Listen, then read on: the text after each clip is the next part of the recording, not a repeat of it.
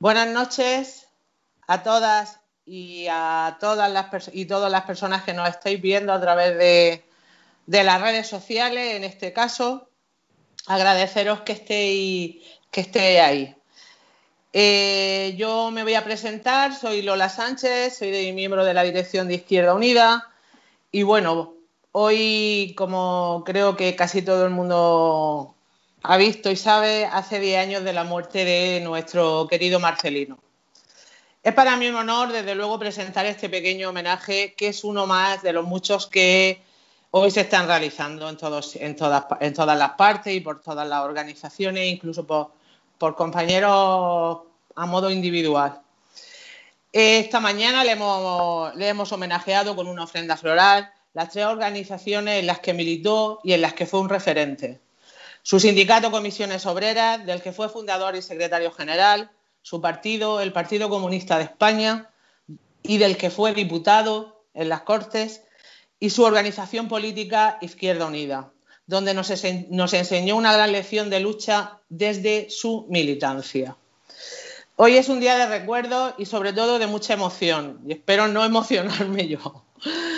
Cuando hace un rato me ponía a pensar qué decir y cómo presentar este evento, la verdad es que pensaba que hoy iba a ser un día donde se escribiría mucho sobre la figura de Marcelino y se dirían grandes palabras de Marcelino y que seguramente nos repetiríamos mucho en todo lo que fuéramos diciendo de él.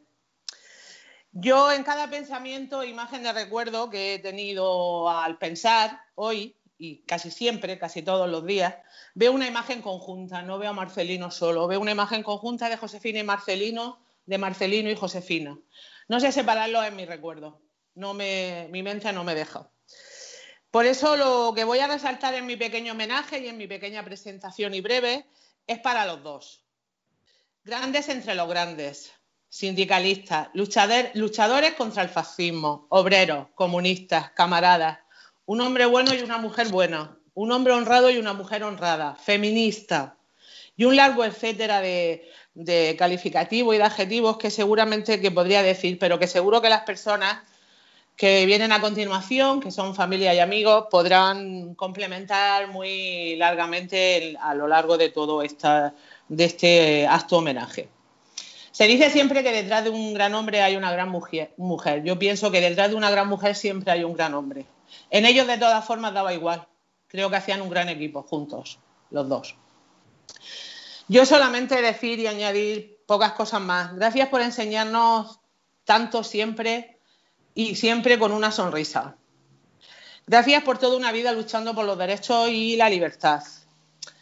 Yo creo que hoy los dos estarían muy orgullosos y felices de ver ministros y ministras comunistas en, en ese Congreso, en ese gobierno, en el gobierno de este país.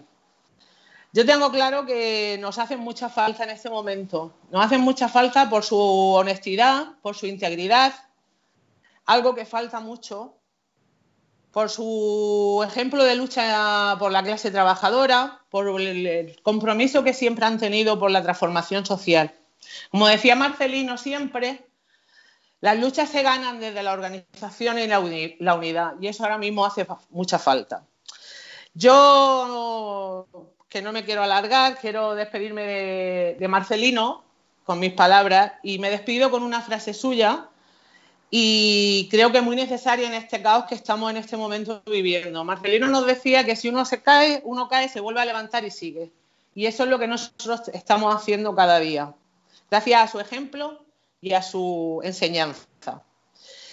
Eh, antes de pasar a presentar a las personas que van a intervenir en este acto, eh, quiero recordar para todas las que estáis viéndonos que esta noche en la 2 de Televisión Española a las 23.55 se emite el documental Lo posible y lo necesario. Creo que eh, hay que verlo, es un documental sobre la vida y la trayectoria de nuestro querido eh, camarada Marcelino Camacho.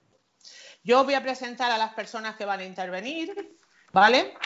Y un poco deciros el cargo de representación o por qué están aquí. Tenemos a Jenny Camacho Samper, que es la hija de Marcelino y Josefina y que nos va a hacer seguro una, intervención que nos, que nos hará emocionarnos y recordar mucho la, vida y la biografía de Marcelino. Agustín Moreno, activista por los derechos sociales y democráticos. Carlos Gutiérrez, responsable de juventud de su sindicato, de comisiones obreras. Mauricio Valente, secretario de memoria histórica de su partido. Y la compañera Esther López Barceló, responsable de Memoria Democrática de Izquierda Unida, su, organización donde militó hasta el final de, sus días. Eh, yo le voy a dar la palabra, sin más ya, a la compañera Yenia Camacho y, tienes la palabra, Yenia, cuando tú quieras. Pues buenas tardes a todos. Eh, agradecer en primer lugar a Izquierda Unida que haya montado esto, agradecer a todas esas personas que han escrito, han participado en algún acto, etcétera, para este, este recuerdo hacia mi padre y mi madre, como bien dice Lola, y, también eh, agradecer que estén oyéndonos pues las personas que este, este mundo moderno pues eh, esas ciento y pico, no sé cuantísimas iban hace un rato, pues eh, muchas gracias también por estar aquí atentos. Em, bueno, yo la verdad es que espero ajustarme al tiempo, pero es, muy difícil eh, contar deprisa la vida de mi padre. El, el, recorrido de la vida de mi padre es prácticamente el recorrido de la historia del momento que os voy a, que os voy a hablar. Voy a tener que cortar alguno para no alargarme más, pero en fin, digamos que la historia de su vida es la historia de la lucha y de la represión que hubo en España. Y empieza, bueno, su, su vida, que es un dato que quiero dejar claro antes de nada, su vida está ligada desde muy joven, primero y fundamentalmente, a su mm, pertenencia a la clase obrera, un orgullo que llevó toda su vida encima. Es una, en fin, una clasista al revés, que decía un jefe mío, que me decía a mí, pues mi padre clasista al revés también, ¿no? Eh, esa condición le hizo que, pues con 17 años, eh, mm, se afilió a la UGT y se afilió al Partido Comunista. Y esas dos cosas, la ideología y la práctica sindical fueron el eje de toda su vida. Va voluntario a la guerra civil, como sabéis, viene, viene, eh, bueno, en fin, intentan, antes han hecho algunas acciones en su pueblo que saltaré para no alargarnos, y mm, participa en la guerra y en el momento participa, pues como todos aquellos jóvenes es lo que tocaba hacer, participa, pues mira, tienen que aprender a manejar las armas, tienen que aprender eh, las tácticas de lucha en las trincheras, en fin, lo que se les puso por delante en ese momento. ¿no? Cuando la guerra está terminando y había ya eh, esa conciencia, la tenía todo el mundo, ¿eh? No, luego parece que hay historiadores que se han, han hablado, bueno, historiadores lógicamente del lado franquista, eh, pero se conocía perfectamente que España era el primer punto en realidad de la, Segunda Guerra Mundial. Y entonces el coronel Casado en ese momento da un golpe y mi padre con otros compañeros en el frente, en el frente de Navahermosa, o de los Morales, ya no me acuerdo si era la prisión o la, eh, bueno, van a plantearse que no, que, no, que no se deje que se continúe la lucha, la posición que se sostenía, que se aguantara un poco porque era inminente la, entrada en guerra y, y, ahí sufre su primera detención. Una detención que se produce el día 6 de marzo y termina el día 28 de marzo porque se fuga, vamos. Se fuga con la idea de irse al exilio. No se puede ir al exilio porque ya inician el camino, ¿eh? Inician el camino para tomar un barco en Alicante, pero eh, se tienen que volver porque las tropas italianas están entrando ya en esa esplanada de Alicante que conocéis. De ahí, bueno, eh, la búsqueda que se hace todo el mundo en ese momento es pasar lo más desapercibidos posible, no en su lugar de conocimiento, de donde habían vivido, sino que entra a Madrid.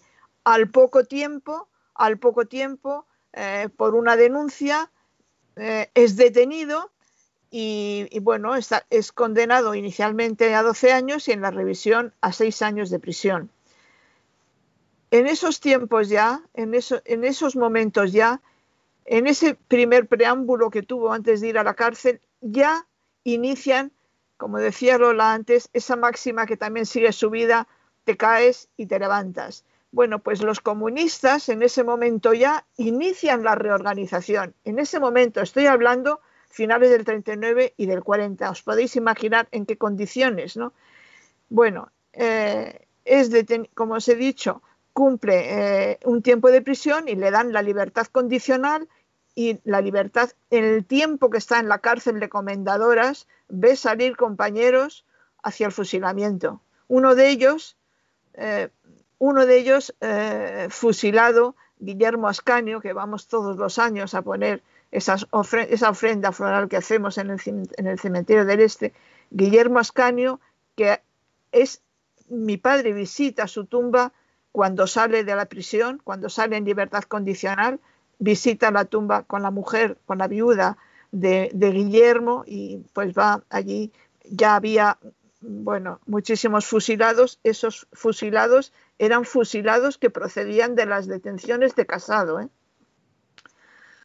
Bueno, de ahí eh, irá a los, campos de, a los campos de concentración, en los batallones de trabajadores penados, pasará por eh, lo que ahora simplificamos diciendo trabajos forzados, hace trabajos forzados a través de esos cinco campos, del último se fuga y llega a Argelia y en Argelia eh, se vuelve a fugar del último sitio, y, pero ya vuelve otra vez a contactar y, y vive en Argelia el exilio hasta el regreso.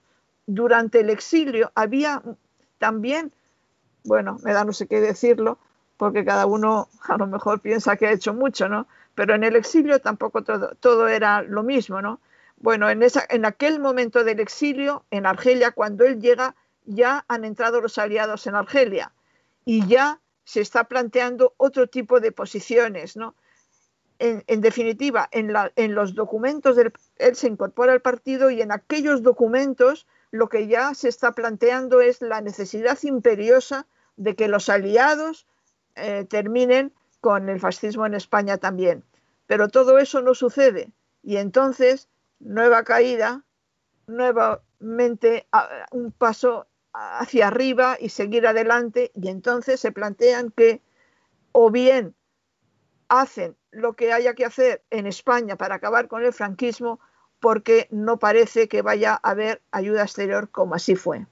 Empiezan los momentos de la reorganización, en aquellos momentos todavía se mantiene una cosa que, no aparece ni en sus memorias, pero que a mí mi madre me contaba a menudo. Mi madre me decía que entre las tareas que tenía mi padre en el exilio, eh, además de otras que sí tiene publicadas en sus memorias, pues estaba, estaba el adiestrarse para venir a la guerrilla y que ella le decía, eh, yo quiero,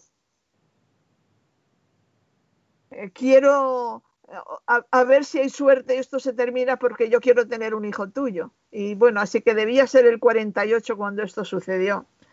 Bueno, tras varias vicisitudes que incluyen nuevas cárceles en Argelia, llegan a España. Y en España llegamos a España. En el 57, enseguida mm, mi padre empieza a hacer lo que realmente será pues la pasión de su vida, que es el sindicalismo.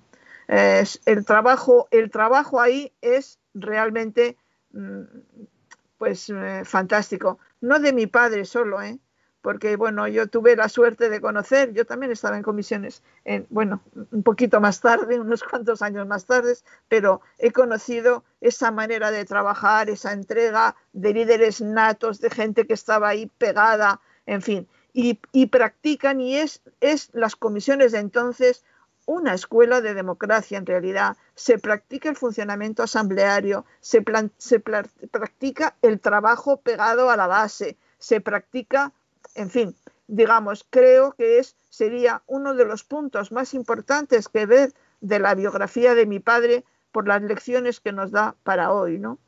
Eh, el otro que me gustaría a mí señalar, y paso ya realmente eh, rápidamente, pues sería eh, que la consideración que tenían de sí mismo todos aquellos luchadores que habían hecho ese, recorrido. Ellos eran luchadores. Eh, eh, lo, que se, verbalizaba es estamos en la lucha. ¿eh?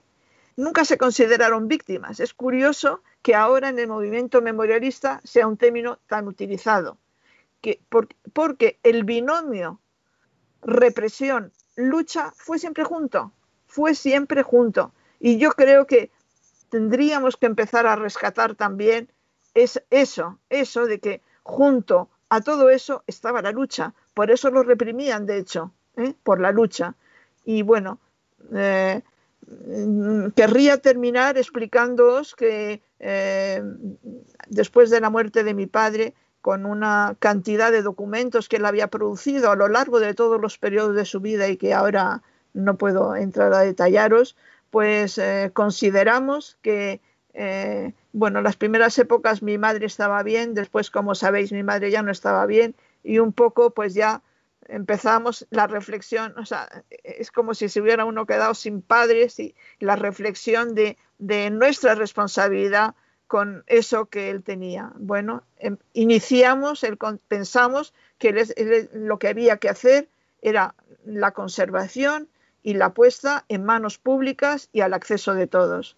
Y ahí iniciamos los contactos con el Ministerio de Cultura, en concreto con los archivos estatales, y empezamos bueno, eh, a preparar las diferentes entregas que hemos ido haciendo durante un periodo. Ahora puedo deciros que los documentos ya están, los documentos recorren toda su vida. Él tiene desde cartas de los campos de concentración, cartas desde la cárcel, eh, en fin, artículos que escribió hasta casi, casi el final de sus días, en fin.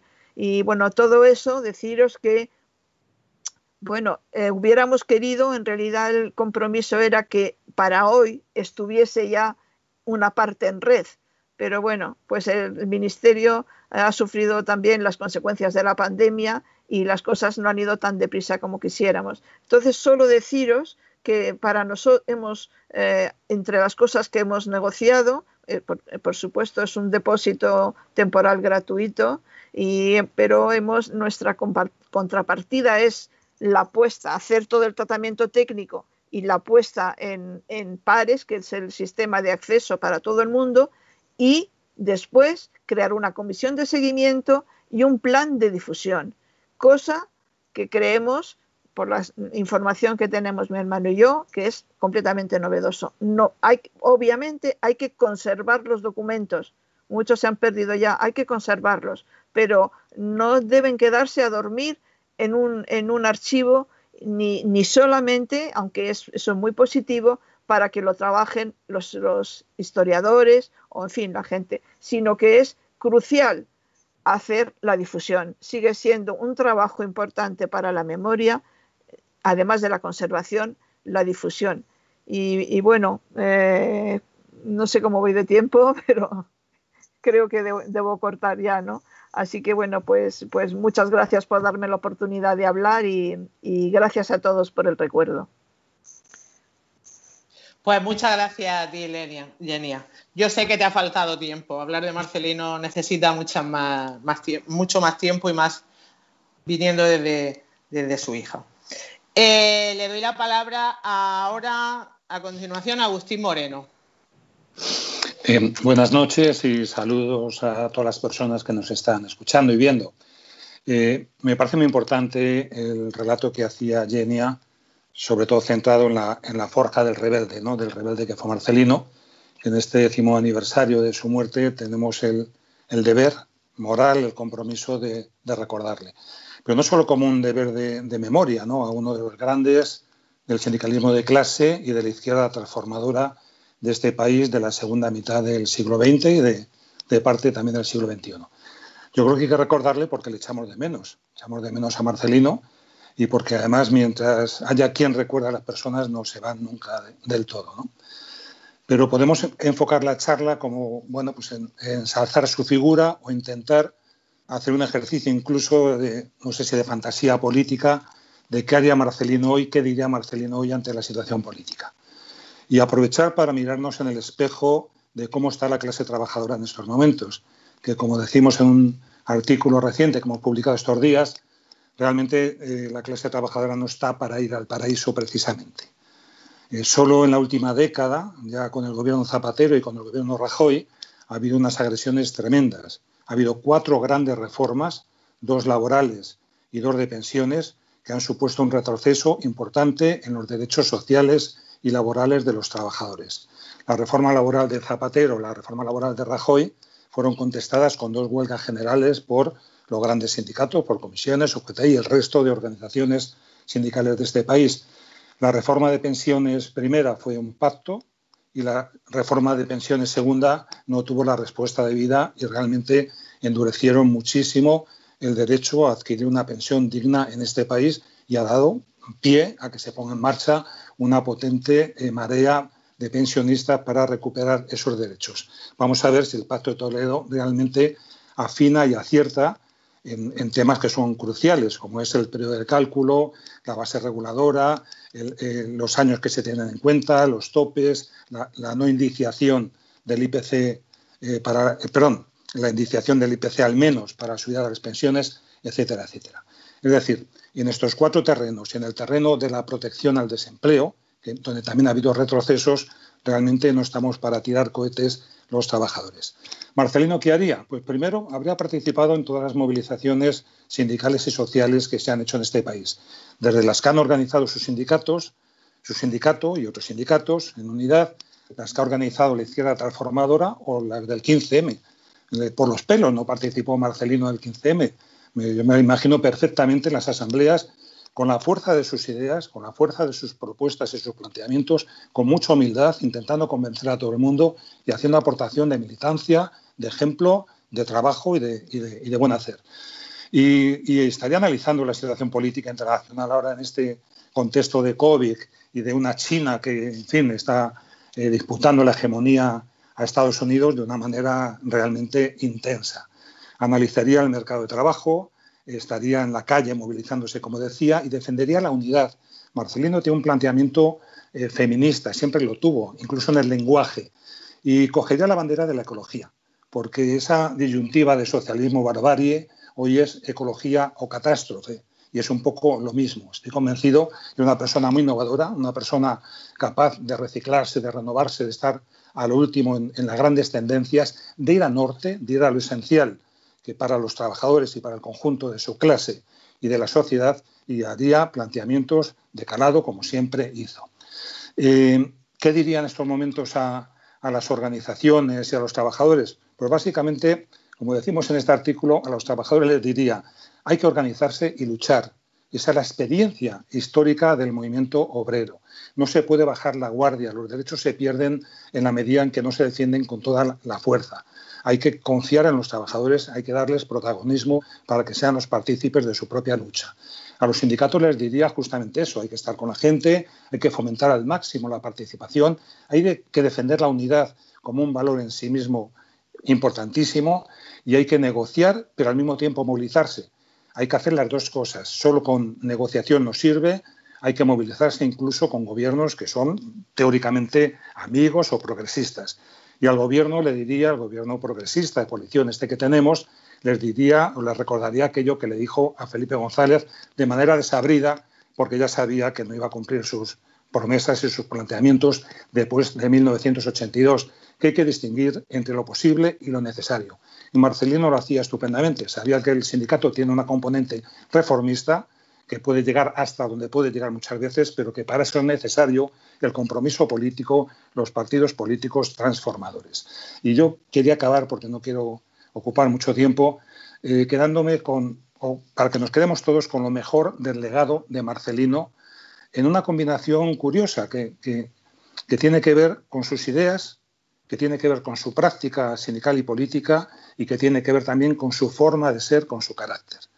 Marcelino defendería hoy la participación. Como ha dicho Genia, las asambleas no se inventaron con el 15M, se inventaron en comisiones obreras. Y no es otra cosa más que, que, en fin, la complicidad que establecen los explotados para defenderse, para mejorar sus condiciones, para enfrentarse bueno, pues a un enemigo de clase que intenta eh, eh, restarle sus derechos. defendería esa unidad de todos, de los sindicatos en primer lugar, pero también con los movimientos sociales y con el conjunto de organizaciones. Yo creo que la ofensiva neoliberal es tan potente, es tan poderosa, que solo el sindicalismo de clase no puede hacer la frente, que la izquierda política necesita unirse, que los movimientos sociales, los nuevos movimientos tienen que estar ahí en primera línea. Porque él decía una frase que era fundamental, unidos se gana, divididos se suele perder casi siempre eh, en, las batallas que se dan. Marcelino defendía lo sociopolítico en los sindicatos. Tienen que ser sindicatos reivindicativos, sindicatos de clase, sindicatos, en fin, eh, con una serie de rasgos propios, pero lo sociopolítico tiene que estar en, la acción, en el trabajo, en la militancia de cualquier trabajador, de ese trabajador que él mm, representaba también, ¿no? Un trabajador autodidacta, un trabajador que, en fin, que, realmente aplicaba aquello, ¿no? Aquella lección de primero cumple y luego protestas y luego reclamas o luego reivindicas, ¿no? son lecciones que para cualquier joven de hoy, para cualquier persona que se incorpora al mercado de trabajo, son de los mejores valores que puede tener junto con su conciencia de pertenencia a una clase. Y defendería eh, la coherencia, esa coherencia entre el mm, vivir como piensas y como dices o, hacer lo que, lo que dices, ¿no? esa coherencia que Marcelino llevaba a un estadio de, religión, de religión propia. ¿no? Era eh, una, persona, en fin, a, prueba de todo tipo de halagos, no se dejaba influir por ello, defendía sus ideas con toda, con toda la firmeza en todo momento. También yo creo que me quedaría con el afán de saber que tenía Marcelino. Antes hablaba del carácter autodidacta, estaba leyendo siempre, estaba estudiando, estaba intentando conocer lo nuevo, lo que se movía en el mundo, y él tenía muy claro que quizá a veces se puede hacer hasta la revolución y cambiar las cosas y conseguir el poder, pero para que las cosas funcionen, para que realmente se construya una sociedad a la medida del ser humano, hay que saber tanto como los poderosos. Los trabajadores tienen que saber tanto como los poderosos, porque tenemos que ser los protagonistas de ese cambio y esa transformación. Y el último rasgo de Marcelino, ya más en el terreno personal, es la honestidad, pero que una honestidad a prueba de, de, bombas, como decía antes, pero que, que es un referente moral y mucho más en estos tiempos en los que desgraciadamente vemos tantas incoherencias, vemos eh, tanta corrupción, vemos tantos ejemplos negativos. Y acabo con una frase que me parece genial de Marcelino, tiene muchas, tiene muchas que son, en fin, para ponerlas en, mármol, pero hay una que me parece muy, bonita porque combina bondad, inteligencia y revolución. Marcelino decía, eh, hay que eh, luchar, trabajar y estudiar cantando y hay que vivir soñando. Me parece que ese legado tenemos que coger, aprovecharlo y defenderlo. Muchas gracias. Muchas gracias, Agustín. Seguiremos soñando, seguiremos soñando. Eh, le toca intervenir y tiene la palabra Carlos Gutiérrez. Sí, hola, buenas noches. Eh, se me escucha, ¿verdad? Vale, buenas noches. En primer lugar, quería subrayar el honor, el tremendo, el enorme honor que es para mí poder participar en este, en este acto de, homenaje en el décimo aniversario del, fallecimiento del compañero Marcelino Camacho, ¿no? Y además en representación del que fue su sindicato, ¿no? del que fue secretario general, militante, impulsor durante los años de dictadura, los años negros de, nuestro país durante el, durante el siglo, el siglo XX. Me gustaría comenzar con un elemento simbólico que no me parece menor. Hoy, a la ofrenda floral que, hemos organizado, las organizaciones de, Marcelino esta mañana en su, tumba aquí en el cementerio civil, han asistido dos ministros del gobierno de España. Y esto me parece un elemento simbólico muy importante porque creo que eh, existe eh, la necesidad de un reconocimiento al más alto nivel de figuras como la del compañero Marcelino Camacho, que dieron toda su vida, que fueron los luchadores y que todo lo mejor que tiene nuestro país en estos momentos fueron gracias a personas como él. Yo, obviamente, por una cuestión generacional, no pude conocerle en profundidad, no pude conocerle personalmente, como no pude conocer tampoco al Marcelino como dirigente, como, como dirigente sindical y como dirigente político, como sí pudieron hacer su hija Yenia o como sí, pudo hacer el compañero Agustín. Y, pero sí me gustaría trasladar lo que yo creo lo que me transmite la figura de Marcelino Camacho a una generación como la mía, ya nacida en, democracia. Para mí, Marcelino, lo bueno, la figura de Marcelino Camacho ha trascendido a su propia persona. ¿no? Creo que es la personificación de toda una generación que sufrió y luchó durante años tremendos, ¿no? durante, esa, esa, durante esa guerra civil, lo ha comentado Yenia, eh, durante la posguerra, ¿no? el exilio, la dictadura, ¿no? y cómo eh, figuras como la de Marcelino Camacho y toda su generación, cientos de miles de personas, eh, después de caerse, se volvieron a levantar y fueron... también creo que Marcelino, Marcelino es un símbolo, ¿no? Es el símbolo de, la clase trabajadora. Una clase trabajadora que en medio de la dictadura se pudo rearmar, se pudo rearticular semilla a semilla, comisión a comisión, reivindicación a reivindicación, y fue protagonista durante los años de la transición política en el avance del sistema de, la, democracia en nuestro país. ¿no?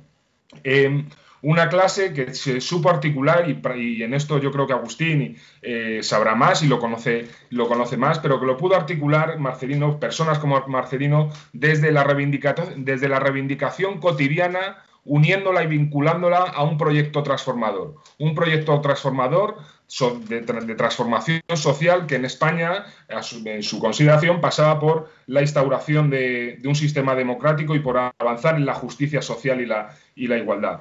Figuras como la figura de Marcelino Camacho y esos cientos de miles de personas como él, hombres y mujeres que dieron toda su vida, que fueron, como se ha, señalado, su característica principal, fueron unos, luchadores, nos enseñan muchos elementos que ya se ha comentado, ¿no? Pero yo creo que nos enseña uno fundamental, cómo es necesario que desde la unidad y la organización de los de abajo, de los de nadie, de, los nadie, de, los que solo tenemos nuestra capacidad de trabajo para salir adelante y no tenemos por cuna nada, nada garantizado, eh, cómo desde esa unidad y esa organización se puede hacer historia, se puede construir la historia. La historia no viene construida por tremendas élites, ¿no? por esas élites que reunidas en torno a una mesa eh, definen y diseñan un futuro, sino que somos los de abajo desde nuestra unidad y desde nuestra organización, cómo podemos escribir también la historia y los mejores elementos y, los mejores, y las mejores eh, los mejores elementos, aquellas cuestiones que, se han ido, que se han ido imponiendo desde los años 70 a esta parte, ¿no? Y desde antes, ¿no?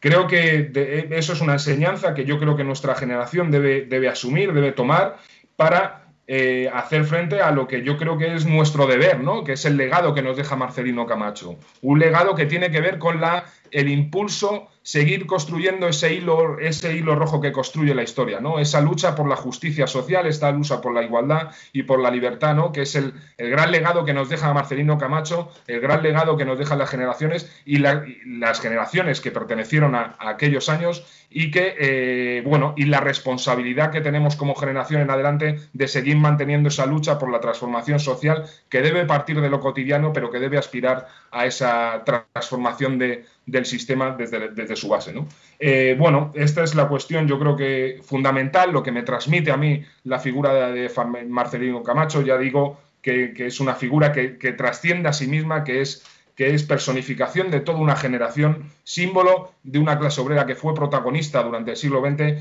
y que aspiramos en, diferentes condiciones, en un momento muy, muy radicalmente diferente al que pudo vivir Marcelino Camacho y a la España de aquellos años, bueno, aspiramos a seguir desde la unidad y la organización, desde, desde, esa, desde esa capacidad o potencia que tiene la voluntad, el poder de la voluntad, ¿no? que yo que también expresaba Marcelino Camacho, pues en volver a seguir escribiendo la historia de nuestro país para avanzarla, para avanzar en, en, progreso, en libertades y en igualdad, en igualdad social.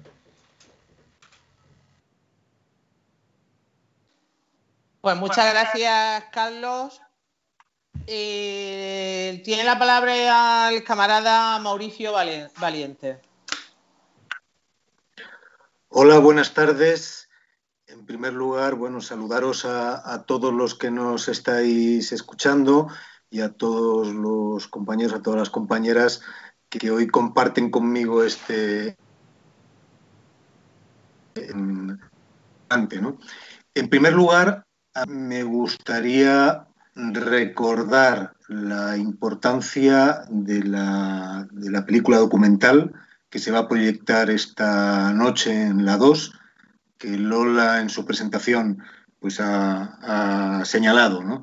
Lo digo porque eh, lo decía Agustín en su intervención, al final una persona, un ejemplo de lucha, pervive en la medida que seamos capaces de su esfuerzo de, traducir en acciones concretas lo que fue toda una trayectoria vital.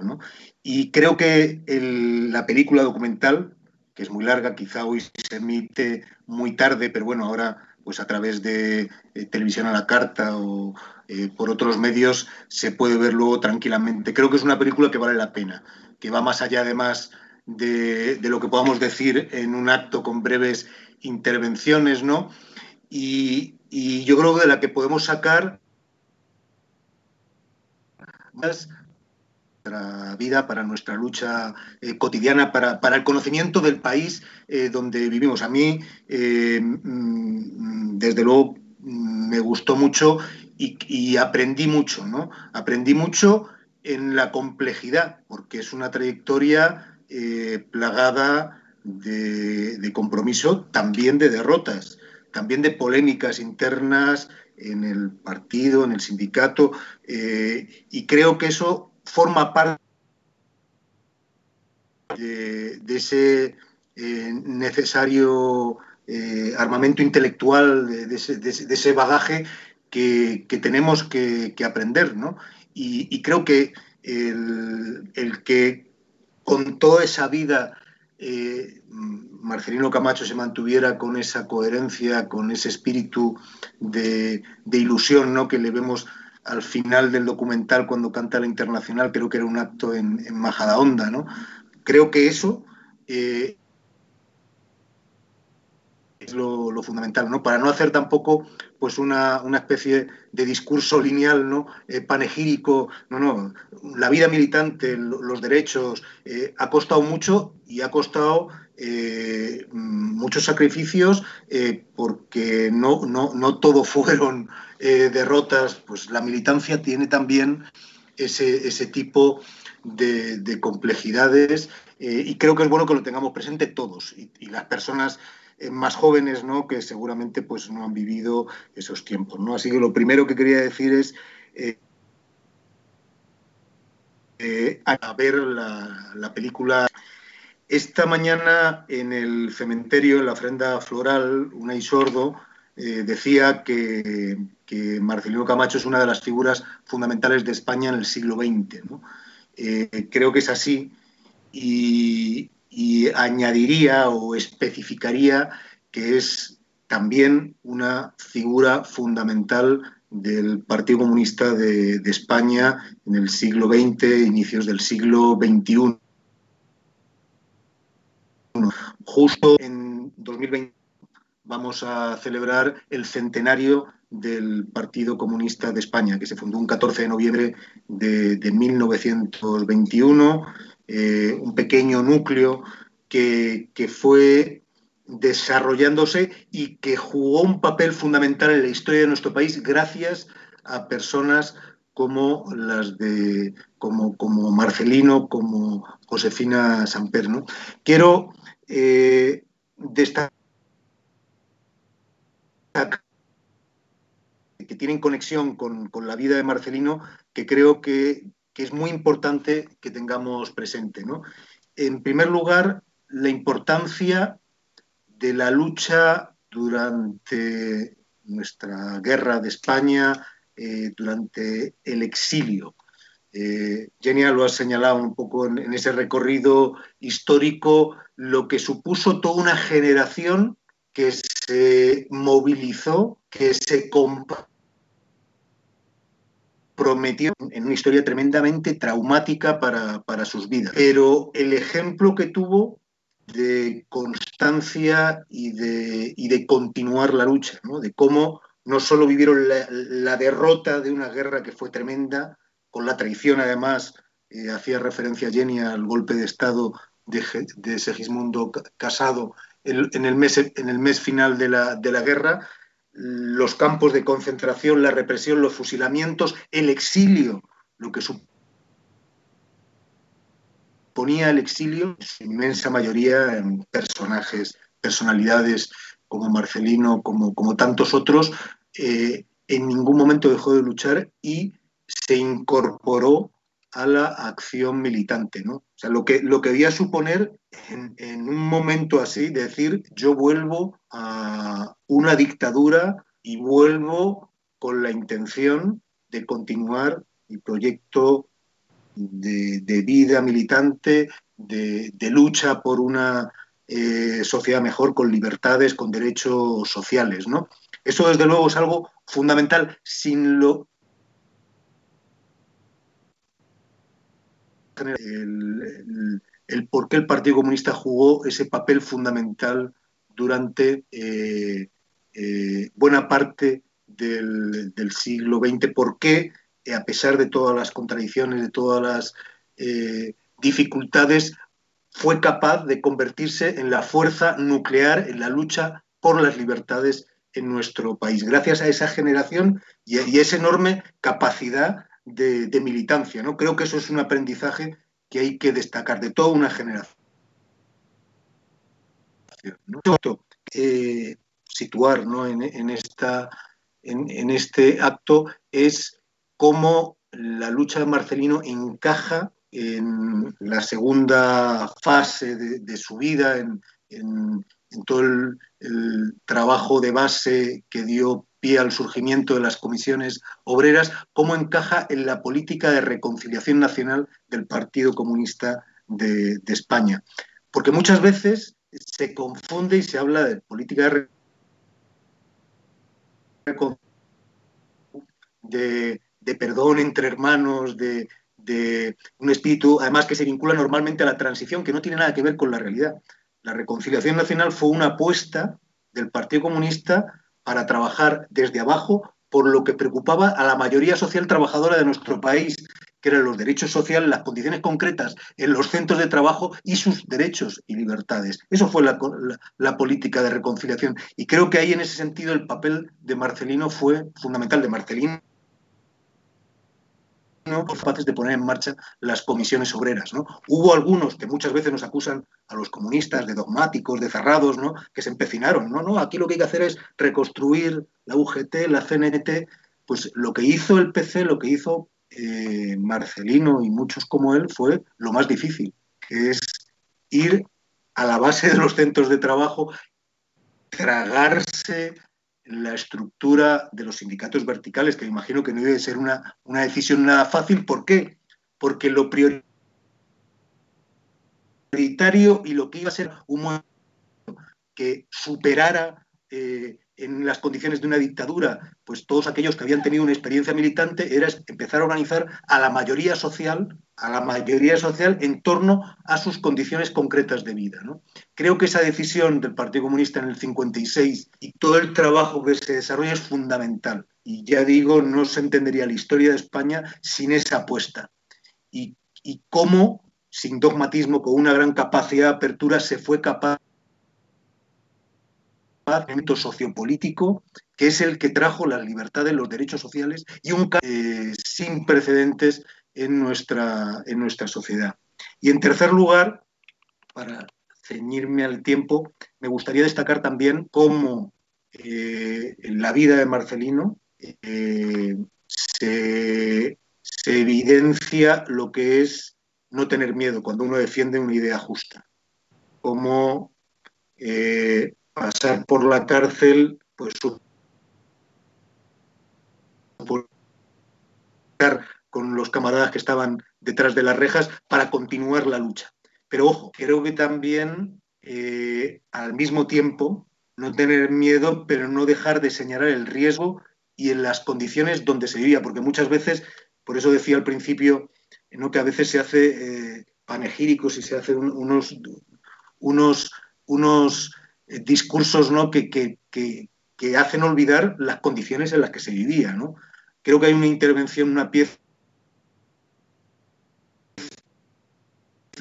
de Marcelino cuando era diputado, que su discurso cuando se aprobó la ley de amnistía, una ley que se ha utilizado en muchas ocasiones para garantizar la impunidad de los represores franquistas, que desde luego no era ni su intención ni de los que luchaban en la calle y reclamaban amnistía, libertad, no era esa. Eso ha sido una utilización posterior que se ha hecho de quienes hegemonizaron todo el proceso de transición y posterior consolidación del régimen constitucional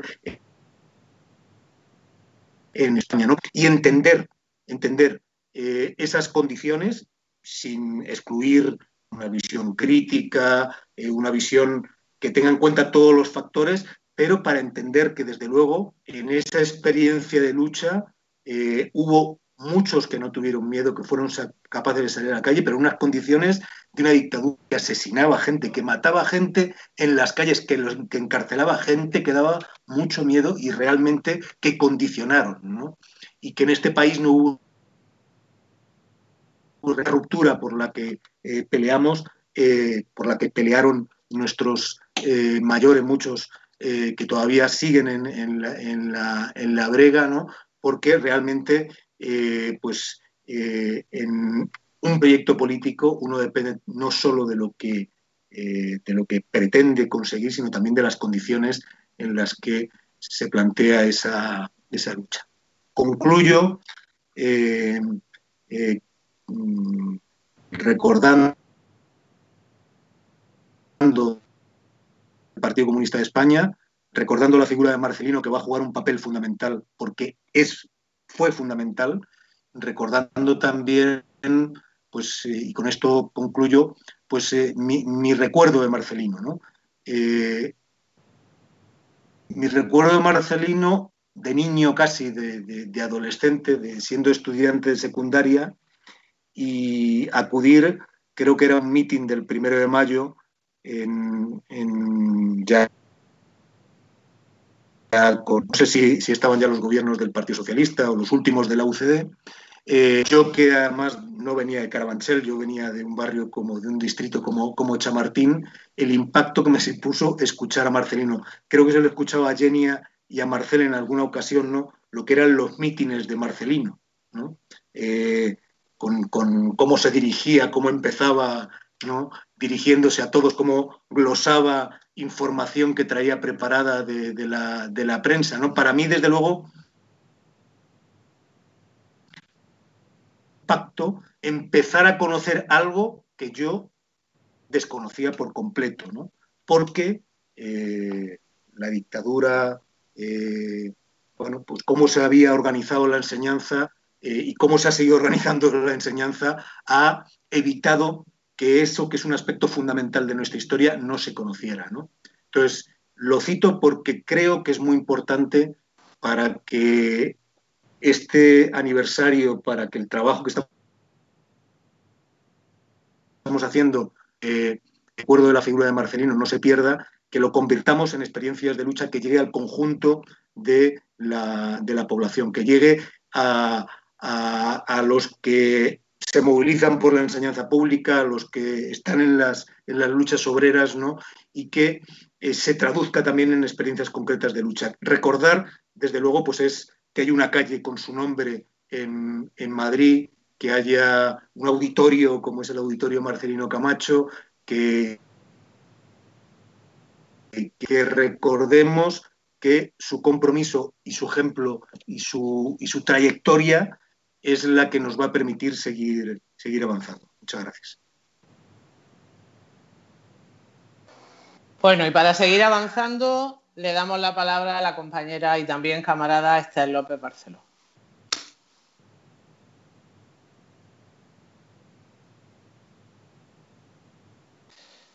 No se te oye, Esther. Pon el micrófono.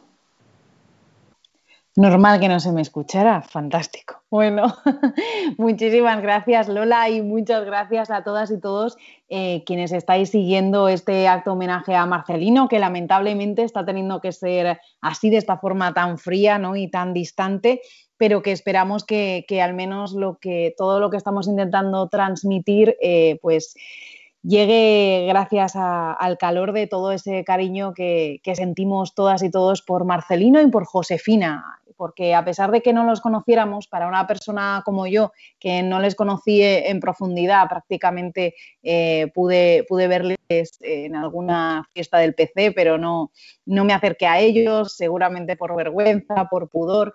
Y, eh, y, bueno, para una persona como yo, que militante del Partido Comunista y militante de Izquierda Unida, es un honor haber compartido organización con ellos.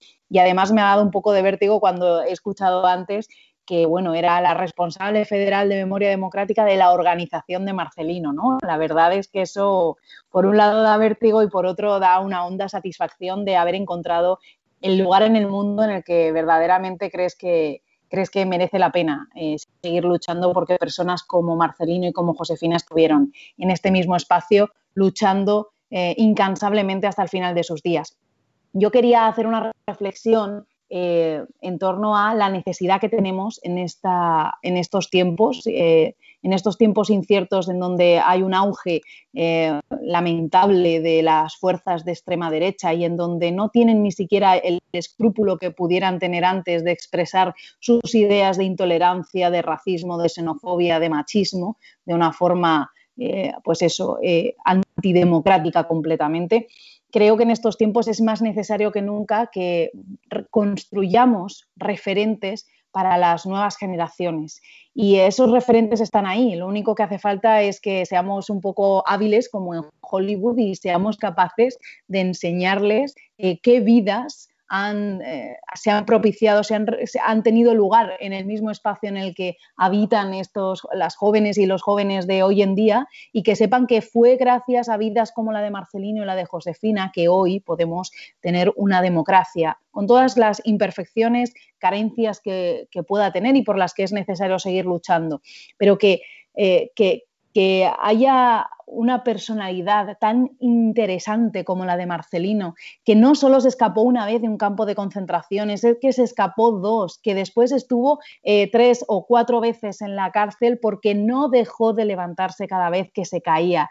No solamente caídas, eh, pues porque hemos tenido eh, un mal día, porque hemos tenido un fracaso amoroso, no, no, no, es que a Marcelino Camacho le, le detuvieron cuando el golpe de casado, como bien ha contado Yenia, en la guerra civil, cuando se fue cruzando eh, muchos kilómetros para poder llegar al bando republicano y luchar en la guerra. Después, como decía, le detuvieron en ese golpe de estado de casado, eh, se escapó, después le llevaron a campos de concentración porque le volvieron a detener y después llegó hasta, hasta Orán. Allí, en, una, en un campo de trabajo, también se escapó. Gracias a eso pudo conocer a, la que sería su mujer, Josefina Samper, y después toda esa lucha que emprendieron juntos ya de vuelta en España, en Madrid, en Carabanchel, hasta que fundando las comisiones obreras, eh, después, de, después de mucha lucha clandestina en los sindicatos verticales, les meten en la cárcel a él y a otros compañeros, a esos 10 de Carabanchel,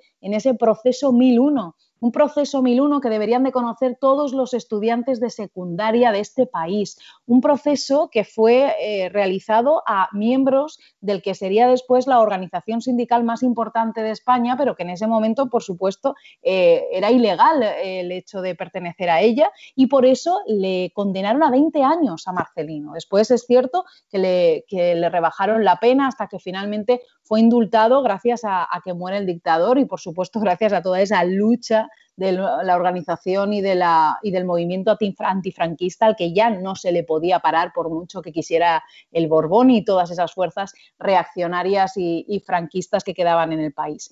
Yo creo que esa historia junto a la de Josefina, una mujer que con tres años eh, migra desde España hasta Orán con sus padres y que una vez que ya está allí eh, se pone a trabajar desde muy pequeñita en el cuidado eh, de toda su familia, cómo es una de esas mujeres que puso la vida en el centro, todo ese trabajo reproductivo que realizaba Josefina, pero que iba completamente de la mano de la lucha antifranquista, de la lucha antifascista general.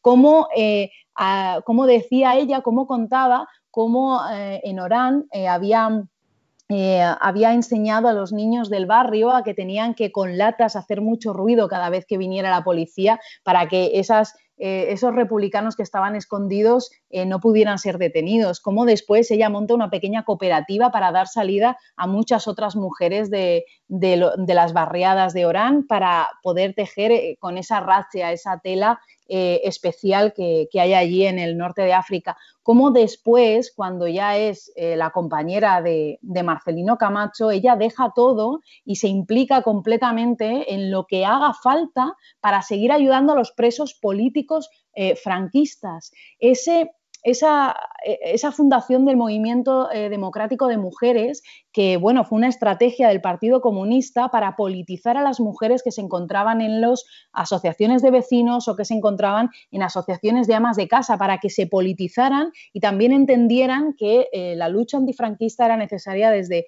cualquier punto, cualquier punto de vista y desde cualquier espacio de trabajo.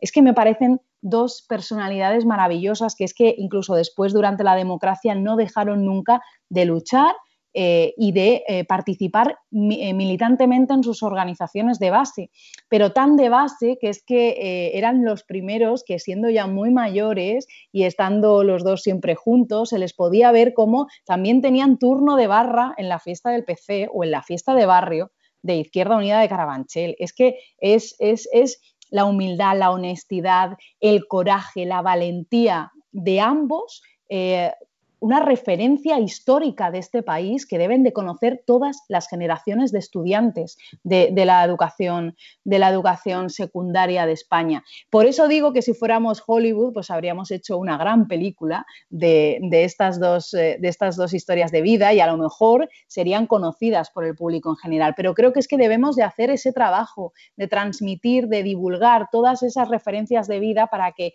eh, para que realmente sean referencias antifascistas, la que tengan las nuevas generaciones españolas en, esta, eh, en, este momento tan peligroso para la democracia con el auge de, esos, de esa extrema derecha.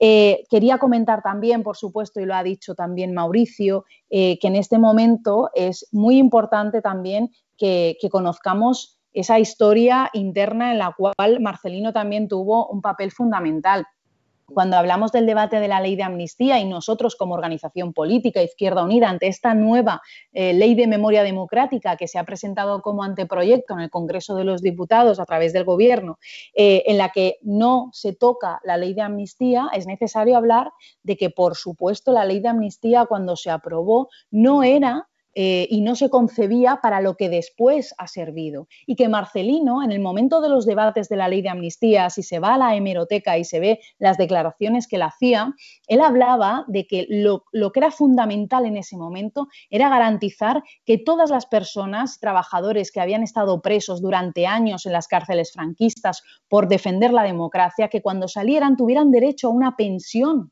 Él estaba hablando de, de nuevo, poner la vida en el centro. En ese momento era acuciante que todas esas personas no se quedaran desvalidas y desamparadas. Y eso era lo más importante. Eh, por supuesto, no se entendía que eso eh, después iba a acabar en una impunidad, eh, habiéndolo dejado todo atado y bien atado, ya sabéis, y eso es la intrahistoria, a través de una enmienda que llegó en el último momento, a través de una llamada telefónica en el Congreso de los Diputados cuando se estaba debatiendo esa ley de amnistía. Esos, ya sabéis, esos dos artículos que son los que se supone, según eh, los el Tribunal Supremo, que es lo que no permite que se puedan juzgar a los criminales franquistas. Por supuesto, eh, eso amparándonos en los tratados internacionales en materia de derechos humanos no es así. Eh, no debería de tratarse esos dos articulados como un obstáculo para perseguir a los criminales franquistas, pero lo importante ahora que estamos debatiendo esa ley es que podamos eh, mejorarla a través del proceso de enmiendas. Y yo ahí es cuando también me acuerdo de Marcelino y de Josefina, pero sobre todo en la figura de, de su hija, Yenia, que yo creo que también hay que hablar de ese legado fantástico que ellos nos han dejado, porque cuando se preguntaba Agustín qué habría pensado, qué habría dicho Marcelino ante esta situación. Yo lo pienso muchas veces, por ejemplo, con los debates que tenemos en torno a la ley de memoria democrática, que por cierto creo que va a ser un hito y creo que va a ser algo fundamental el que en este momento de auge de la extrema derecha seamos capaces, estando en un gobierno, de poder aprobar una, ley de estas características en donde por fin podamos empezar a hablar de verdad, justicia y reparación. Esperemos además que sea con un articulado que nos sea eh, propicio a todas las organizaciones que formamos parte del gobierno. Pero yo decía que pienso en Genia y con Genia ya tengo la respuesta porque Marcelino y Josefina dejaron un legado fantástico en sus dos hijos y Genia, que, es una de las luchadoras incansables en las asociaciones memorialistas de este país, está contribuyendo con todos sus, eh, con todos sus saberes en este, en este debate del anteproyecto. Y por eso también quiero simplemente acabar eh, pues un poco aplaudiendo ese legado porque vamos a tener eh, la opinión de Marcelino y la opinión de Josefina a través de su hija también cuando aprobemos esa ley de memoria democrática, que será más pronto que tarde y que espero que, sea eh, un nuevo capítulo en la historia de este país en el que acabemos con la impunidad franquista. Y eso, por supuesto, es algo que por lo que Marcelino y Josefina dieron, eh, si hubieran tenido que ser así, dieron, habrían dado su vida por ello. Yo simplemente ya, para finalizar, bueno, comentar un poco eh, que, Josefina y Marcelino eh, deben de formar parte, como decía, de ese en, nuestro imaginario colectivo, de esos referentes de lucha tan necesarios para continuar, para seguir avanzando, para seguir construyendo democracia. Y simplemente quería acabar con una cita que, es de otro de esos grandes referentes, de Marco Sana de Marcos Ana, que como bien sabéis es el preso político que más años pasó en la cárcel, más de 20 años en la cárcel, prácticamente toda su juventud la pasó entre cuatro paredes. Y Marcos Ana decía que la venganza es inadmisible, pero la justicia necesaria. Y yo creo que con ese espíritu, el mejor legado de Marcelino y de Josefina que está en sus hijos va a poder ver cómo por fin intentamos avanzar en esta democracia en verdad, justicia y reparación. Y si eso es posible es gracias a que ellos eh, realizaron una lucha a la que nunca podremos estar suficientemente agradecidos. Pues muchas gracias, Esther. La verdad es que podríamos estar toda la noche hablando de, Marcelino, incluso hablando de Josefina. Hemos ido muy bien de tiempo, había ajustado muy bien. Si alguien veis que queréis decir algo en un minutito final, estamos a tiempo. Algo que se os haya pasado, que creáis que es importante en este momento decir a la que nos está escuchando, pues se pone el micrófono. Agustín. Sí, eh, dos cosas, tres cosas muy breves. Una, que ante la situación tan difícil ¿no? que, que, tiene el país, antes decía que Marcelino siempre iba a norte, siempre iba a lo esencial. Estoy convencido que él eh, resucitaría aquella propuesta que, hacía eh, en la transición, durante la transición y, al principio de los años 80, que era el famoso Plan Nacional contra el Paro y la Crisis. Con ese nombre o con otro, eh, este país está obligado a tomar medidas transformadoras de amplio calado que den respuesta y satisfacción a los problemas que tiene la mayoría social y un gobierno progresista debería de coger esa bandera como algo que realmente pues, cambie el, con unas reformas profundas el futuro y el destino de este país, apostando por los servicios públicos, apostando por el empleo de calidad, apostando por una mayor democracia, etcétera. Una segunda idea es que Marcel, ahora se habla mucho de la transición. Marcelino fue un protagonista decisivo de esa transición y hizo una aportación muy elevada, pero él tenía elementos críticos respecto a, a la transición. Y hay dos frases que lo reflejan muy bien. Una, que los sindicatos somos los parientes pobres de la transición o la democracia se ha quedado fuera de las empresas. Yo creo que ese es otro terreno, otro campo muy grande en el que hay que avanzar. Y por último, la película hay que verla. Es una película importante, bien hecha, honesta y tiene, una tiene tres partes. Lo que podríamos llamar la forja del rebelde, que es sobre todo lo que nos ha estado contando Genia.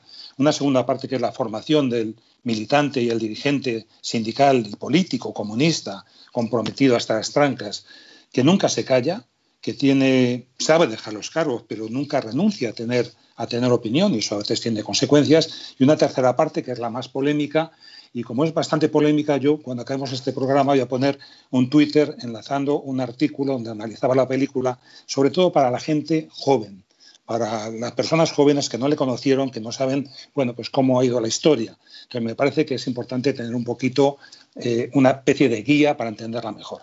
Muchas gracias a todos y saludos. Gracias a ti. ¿Alguien más quiere decir algo o despedimos? Venga, Yenia, ponte el micrófono y contigo terminamos. Si os parece bien. Muy bien. La tecnología me pierde.